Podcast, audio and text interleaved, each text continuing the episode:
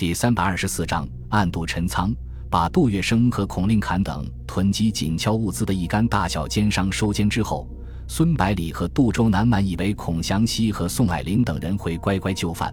出乎意料的是，非但没有任何人前来求情，反而是没过多长时间，市面上的物价重新开始上涨，并且势头非常凶猛。原来，接到孔令侃被抓的消息之后。孔祥熙夫妇立即从香港飞抵重庆，落地之后就马不停蹄地与杜月笙的徒子徒孙、戴笠的手下和侥幸逃过脱逃的奸商们商量对策，最后决定和孙百里、杜周南代表的国民政府拼个鱼死网破。孔祥熙等人首先指使数千名地痞流氓和黑社会分子四处购买粮食，但是每个人购买的量都控制在两百担以内。这个数额恰恰是蒋介石在位期间规定界定囤积与否的分界线。把粮食光明正大的买到手之后，再用蚂蚁搬家的手法分散到重庆四周的乡镇里面藏匿起来。随后，这些人再到市区排队买粮，如此周而复始，很快就造成了陪都粮食紧缺的局面。这时候，一些不明真相的市民被假象所欺骗。逐渐开始加入到抢购粮食的行列里面，使局面愈演愈烈，大有一发不可收拾之势。与此同时，孔氏家族通过自己控制的几家报社和重金收买的报社记者，长篇累牍地在报纸上面发布文章，散布消息说国民政府查获的紧缺物资和孔令侃、杜月笙没有任何关系，并暗示有人嫁祸给他们。为了能够最大限度地博得舆论的支持，孔家甚至让当时参与查抄行动的警察接受记者采访，公开声称所查抄的物资都已经在国民政府相关部门备案登记，根本就不是囤积的物资。而查抄的几个仓库经事后核实，其所有人也不是杜月笙和孔令侃。国民党内部本身就有相当多的人不愿意接受孙百里做总统。看到这么个大好机会，怎么舍得放过？于是纷纷跳出来指责政府举措失当，放言如果再继续检查仓库承办奸商，将会造成有时无货、物价飞涨，乃至商人罢市、工厂停工的现象。一些披着国民代表外衣的顽固分子，直接把矛头对准了孙百里和杜周南，声称他们实行的希特勒的法西斯统治，强烈要求召开国民大会紧急会议。罢免总统，形势的发展不但出乎孙百里和杜周南的预料，也远远超出了孔祥熙等人的预期。这些居心叵测的奸商随即开始推波助澜，被关押在监狱中的孔令侃和杜月笙带头绝食，声言如果政府不能还他们以清白，则绝食到底，不惜以死抗争。孙百里意识到这是一场殊死决斗。必须沉着冷静地应付已经出现和即将出现的种种复杂局面，于是悄无声息地做了几手准备工作，然后把杜周南、罗斯柴尔德和暂编第一师师长林毅儒和暂编第二十七师师长张宣武召集到总统官邸商量对策。百里，你说我们下一步怎么办？杜周南虽然在福建主持政务达八年之久，但是还从来没有见过这么复杂的局面，禁不住有些慌乱。当然是和他们干到底，孙百里斩钉截铁地说道：“狭路相逢勇者胜。”形势发展到现在的局面已经没有退路了，只有死拼到底才有机会，否则不但前功尽弃，而且可能连性命都保不住。他们不会对我们手下留情的。言语之间露出决绝的神色，在孙百里的感染下，杜周南的情绪稍微稳定了一些，追问道。现在的局面已经濒临失控，该怎么办呢？杀！张玄武杀气腾腾地说道：“必须杀一儆百，才能够镇得住这些跳梁小丑。咱们已经掌握了他们囤积物资的确凿证据，用不着再浪费时间。只要这些首恶一除，其他人肯定会作鸟兽散的。”作为土生土长的四川人，看到自己的家乡被这些奸商糟蹋成这样，他的心里早就憋着火。恨不得马上把奸商枪毙掉，不行！孙百里立即否决了他的提议。既然他们是用合法的手段来兴风作浪，为了让他们心服口服，咱们也要用合法的手段来回击。再说，孔家虽然跳到了前台，但是宋家的代表人物宋子文和宋美龄还没有表态。以他们在国民政府和全国的影响力，如果被抓到把柄的话，连翻身的机会都没有。林毅如点了点头，说道：“宋家一直作弊上官，可能等待的就是这个机会，咱们千万要慎重。”罗斯柴尔德看了看在座的几个人，不动声色地说道：“我认为，咱们即使用单纯的经济手段，也能够把这股抢购的风潮压下去。”什么？孙百里等人不约而同惊叫起来，随即用不可思议的目光望着这个犹太老人。罗斯柴尔德满是皱纹的老脸上带着淡淡的笑意，望着杜周南说道：“以杜先生的眼光，本来也能轻易发现这个办法的，只是当局者迷，忽略了最重要的东西。”张宣武焦急地说道：“罗老，十万火急的时候，你就不要卖关子了，快点把你的办法说出来吧。”罗斯柴尔德嘿嘿一笑。不紧不慢地把自己想到的办法一五一十地说了出来。最初，咱们为了平抑物价，抛售了价值不菲的黄金。除了杜月笙和孔令侃这些大户之外的奸商们，几乎无一例外地抛掉手中的粮食，套购黄金。这说明什么问题？杜周南立刻大声说道：“他们的资金紧张。”脸上露出恍然大悟的表情。我怎么没有想到呢？张宣武急忙说道：“杜先生，别打岔。”咱们还没听明白呢，罗斯柴尔德继续解释道：“既然前些日子这些中小商户的资金就已经非常紧张，那么现在抢购粮食的除了部分不明真相的民众之外，只剩下孔氏家族和杜月笙这些大户了，因为只有他们还有这个实力。即便如此，套购粮食的大笔现金还是要从银行支取的。如果我估计不错的话。”这几天，重庆市区各大银行的现金流量肯定是非常惊人的。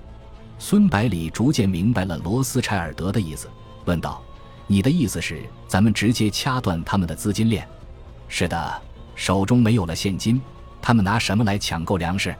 罗斯柴尔德反问道。一旦恢复了镇静，杜周南的脑袋就格外好用。他当即补充道：“无论孔祥熙和杜月笙这些人积累了多少财富。”都应该是以黄金、珠宝这些硬通货和固定资产为主，手头上的流动资金也不会超过一千万元。按照现在的米价来算的话，最多也就是购买上两三千吨粮食。如果还想继续兴风作浪的话，只有向银行贷款。目前重庆还是四大国有银行占据主导地位，咱们可以用行政命令的方式让银行暂时停止发放贷款。让他们只能从私人银行贷款。现在只要是稍微有点头脑的人，肯定能够看到奸商和政府对立的局面。只要没有紧密的利害关系，谁会冒和政府翻脸的危险贷款给他们？孙百里点了点头，说道：“这个办法很好，咱们马上就着手准备。”然后马上签署手令，让侍卫去通知四大国有银行的总裁。目送侍卫离开之后，杜周南说道。还有一个问题，咱们的粮食储备只剩下不到一千吨了。如果不能在短期内增加到三千吨的话，仍然有失败的危险，因为咱们的对手还是有可能从地下钱庄或者其他途径得到些现金的。孙百里语气轻松地说道：“杜先生，这个问题你就不用担心了。”接着一字一顿地说道：“这次我不单单要把粮价稳定住。”还要让这些祸国殃民之辈把他们搜刮的民脂民膏自动吐出来。会议室里的几个人不约而同地用惊奇的目光望着孙百里，等待他说出答案。孙百里迎着朋友和部下期盼的眼神，不紧不慢地解释起来：根据杨英杰那里得到的情报，奸商们抢购的粮食几乎全部分散到重庆四周的乡镇里面藏匿起来。我准备把张宣武和林毅如的部队全部派到这些地区，通过明察暗访，把这些粮食找出来，保证完成任务。张宣武和林毅如异口同声地说道。孙百里点了点头，说道：“你们两个师的弟兄大部分是四川人，做这件事是最合适的，我相信你们。”杜周南和罗斯柴尔德对视一眼，看到对方微微摇头，知道他也感到有些不妥，急忙问道：“百里。”这件事情的把握似乎不是很大，贸然把赌注全部压在这上面的话，实在是太危险了。罗斯柴尔德也说道：“这些藏匿地点既然是对方处心积虑安排的，肯定很难找。即使能够找到一部分，也是杯水车薪，于事无补呀。听他们两个人这么一说，张宣武和林毅如也开始担心起来。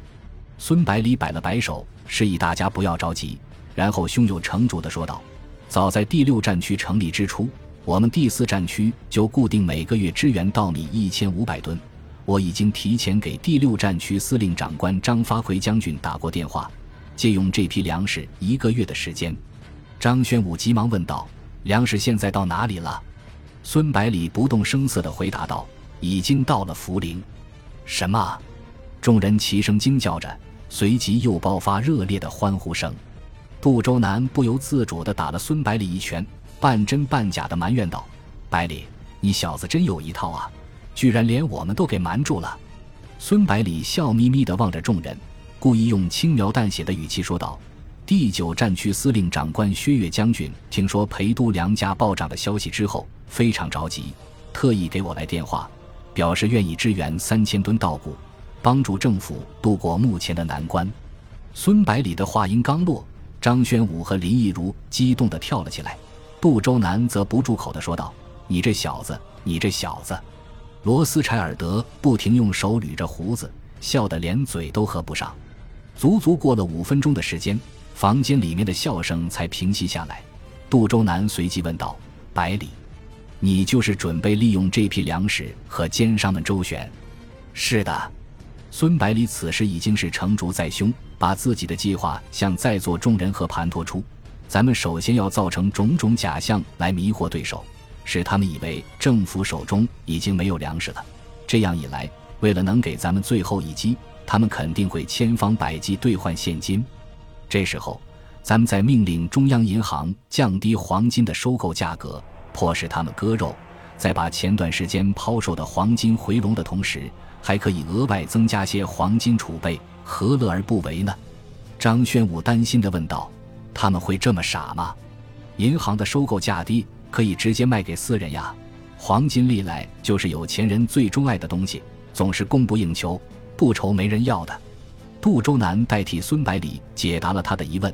他说道：“政府早在民国二十八年就明文取缔了民间黄金交易，规定黄金国有只有中央、中国、交通和农业四大国有银行可以收购黄金。抛售的话，必须得到最高统帅部的批准。有钱人爱囤积黄金是不假，但是和自己的性命相比的话，黄金只能屈居第二了。”孔祥熙和杜月笙与政府势成水火，谁会主动来趟这滩浑水？孙百里接着又说道：“为了彻底瓦解他们的同盟军，我已经和周恩来先生通过电话，监察院从明天开始将在全市范围内对政府官员进行清查，确保政府官员能够置身事外。”林毅如激动地说道：“我是土生土长的重庆人，部下当中也有很多重庆人。”我要发动他们，劝说自己的亲朋好友不要抢购粮食，应该也会起到一定的作用。